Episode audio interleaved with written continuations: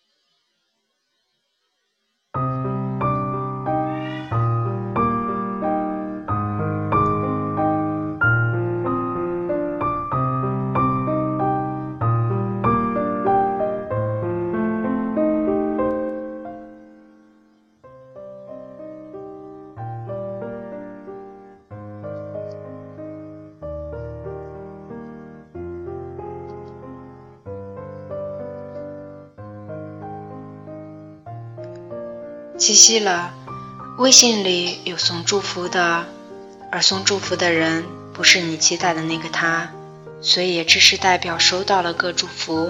我晒幸福的，看着别人晒的幸福，当然嘻嘻哈哈，恭喜表示羡慕嫉妒，同时内心更多的是满满的恨意。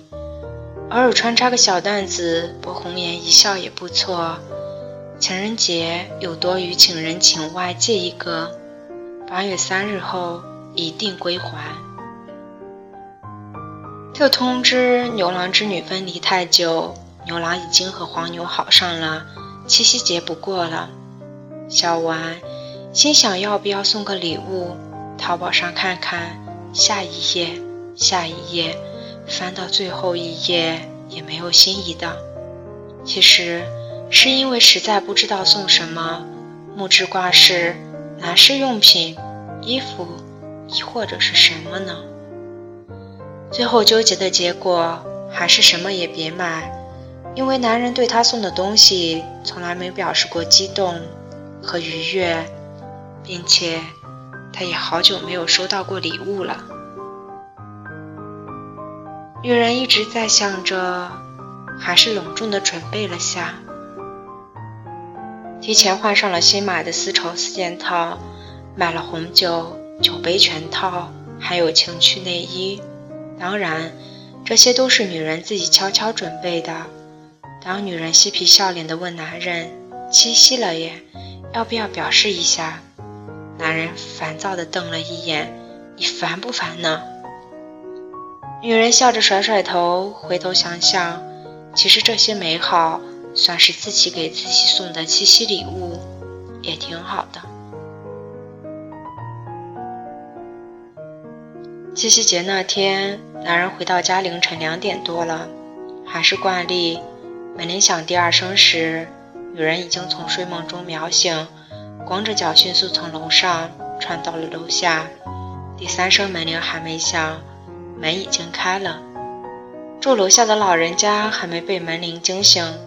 男人已经进屋，上到了楼上。女人顺手收下桌上的东西，或者只是孩子玩具，换个地方，或者只是张纸的垃圾，也许只是不知道手该放什么地方，倒杯水地上。男人包一扔，身子深陷到沙发里，闭上眼睛，似乎想证明快累趴了。当然，这最大的好处是不用看屋里来回打转的女人。当然，也可以把所有女人未说出口的话全部打回到肚子里。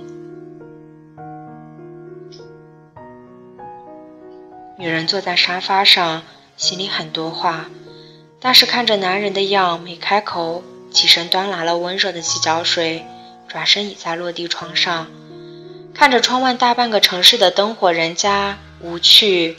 回到卧室躺下，辗转反侧，继续转转反侧。其实，把镜头回放，回到十多年前，那时候的他们是多么美好呀！大学校园里，女孩宿舍就在男孩宿舍对面，他们的认识就是因为宿舍的那对窗。这是一个树木葱郁的大学校园，占据整个山头。有着良好的地势，两栋宿舍楼相对而立，七栋地势高点，八栋矮点，但这高低差刚好。男生的三楼宿舍窗口刚好对着女生四楼的宿舍窗口，这段距离虽然不能一目了然，但也能相对而视了。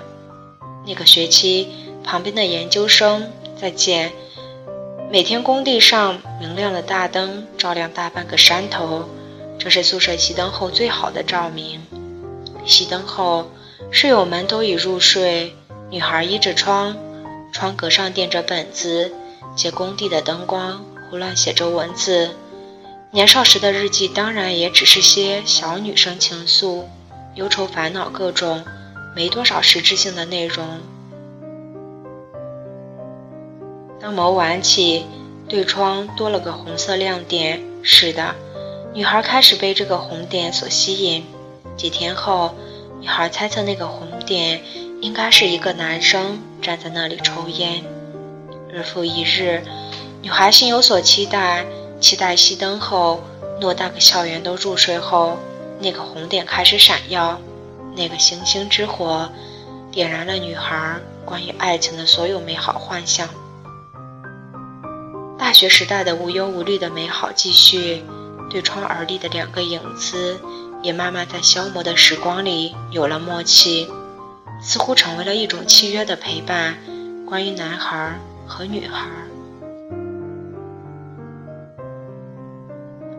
历史的改写及转折点就在每天每某天政治大课的下课后，不同系、不同班级一两百学生，在一个多小时的神游结束后，陆续走出校园。楼梯转折处，女孩回头问身后的男孩：“你还有课吗？”就这样，两个天南地北的人的命运交织在了一起。那天，那个男孩穿着黑色灯黑色灯草绒外套、黑色裤子，里面是件白色工字背心，脚上休闲款黑色皮鞋，甚至连腰带扣的样子，女人至今都还记得。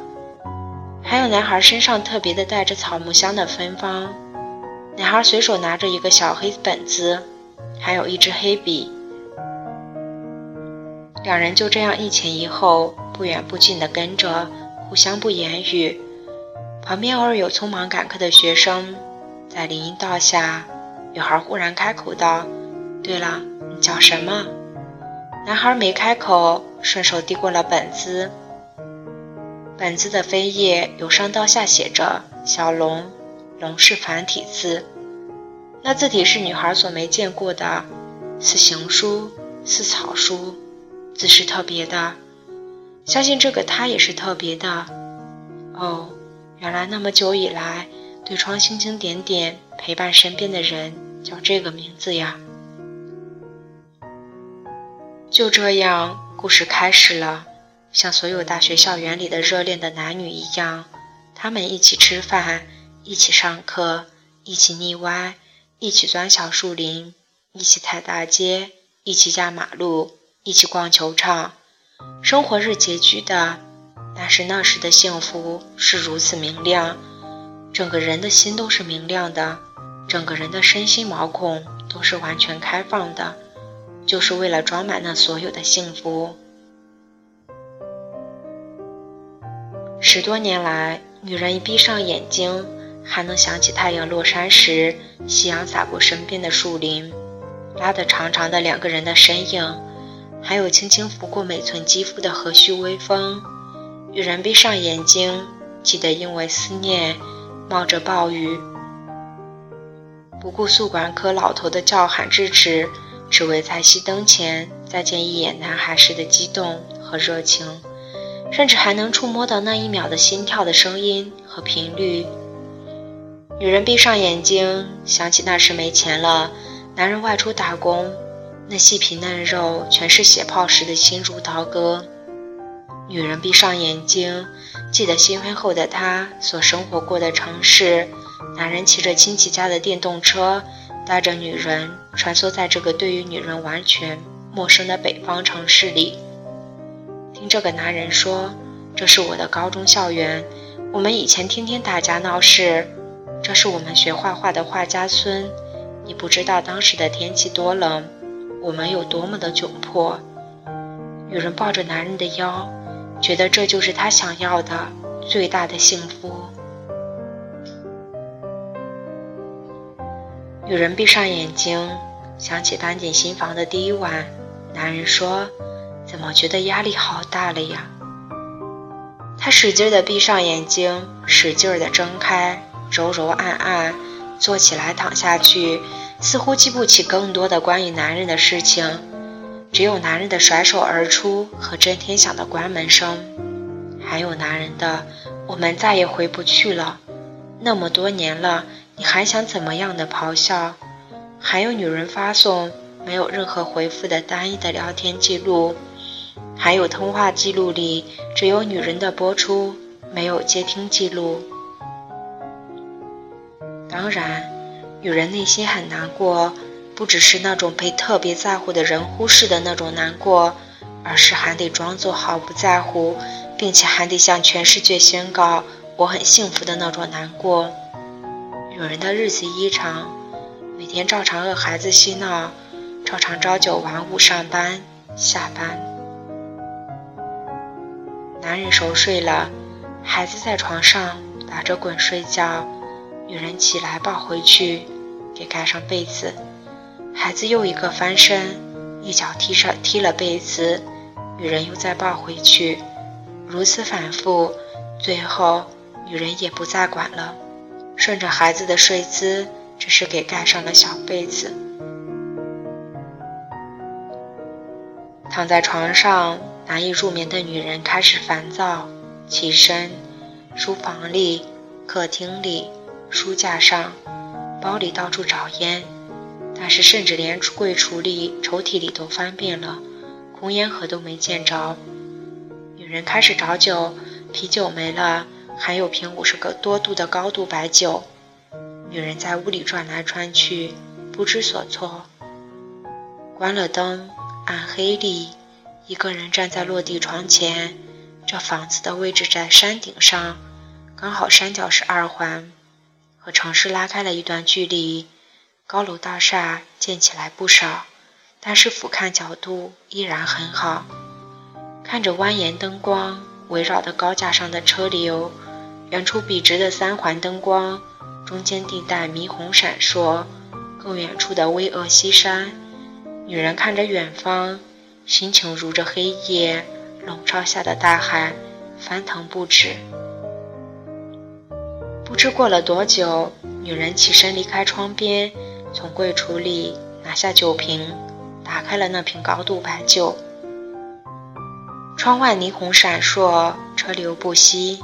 屋子里，男人、孩子依然熟睡着。